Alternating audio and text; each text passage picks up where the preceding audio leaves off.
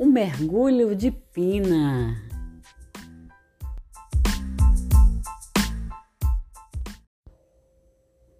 Pina sempre foi fascinada pelo mar e sonhava com um dia em que pudesse mergulhar.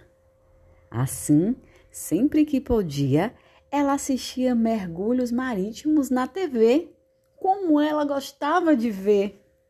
Foi então que, a partir dessa compreensão, dessa fascinação, Pina ganhou de presente de aniversário de 10 anos uma viagem para Maragogi. Sim, como ela queria estar ali. Aquele lugar era um lugar para mergulho. Ao saber do presente, Pina fez muito barulho. Que orgulho! gritou Pina de alegria. Afinal, iria fazer o que ela tanto queria.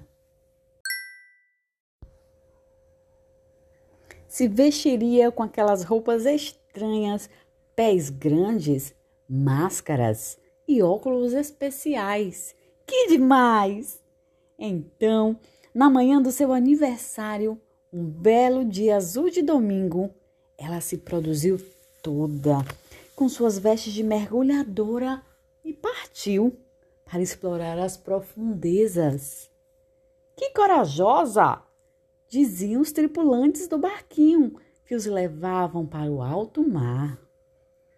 Ah, ela não tinha medo do desconhecido e tinha a confiança de saber nadar.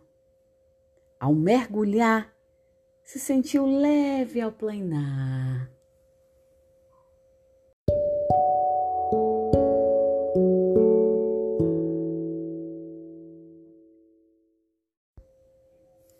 Mas era tudo tão silencioso. Aqui embaixo é tão ocioso, pensou Pina com leve desencantamento. Cadê aquele mundo colorido e vivo que me fazia sonhar? Onde estão os belos peixes e seus cardumes? Os castelos de corais? Aonde estão os animais? Ainda estava a resmungar quando por si um peixinho verde começou a passar.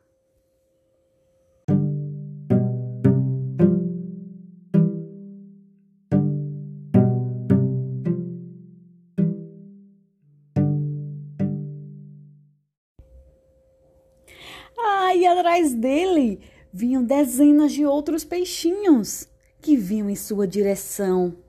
Agora sim vai começar a diversão! Falou Pina em tom de exclamação. As novidades começavam a surgir, os peixinhos, o mar a colorir. Ela começou a se balançar, porque sua presença queria compartilhar.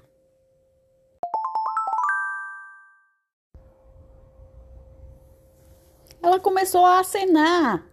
Eu estou aqui! Vocês podem me olhar? Venham, venham comigo brincar! Mais triste novamente ela começou a ficar. Os peixes nem pareciam lhe notar. E em sua direção eles vinham, mas apenas para se desviar.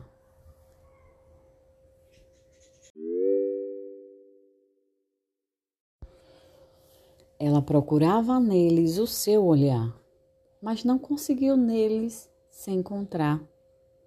Cada um já estava ali, no seu lugar, seguindo sua sina de simplesmente passar.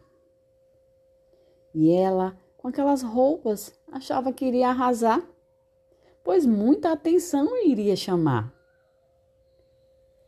Mas sua presença não se fez notar.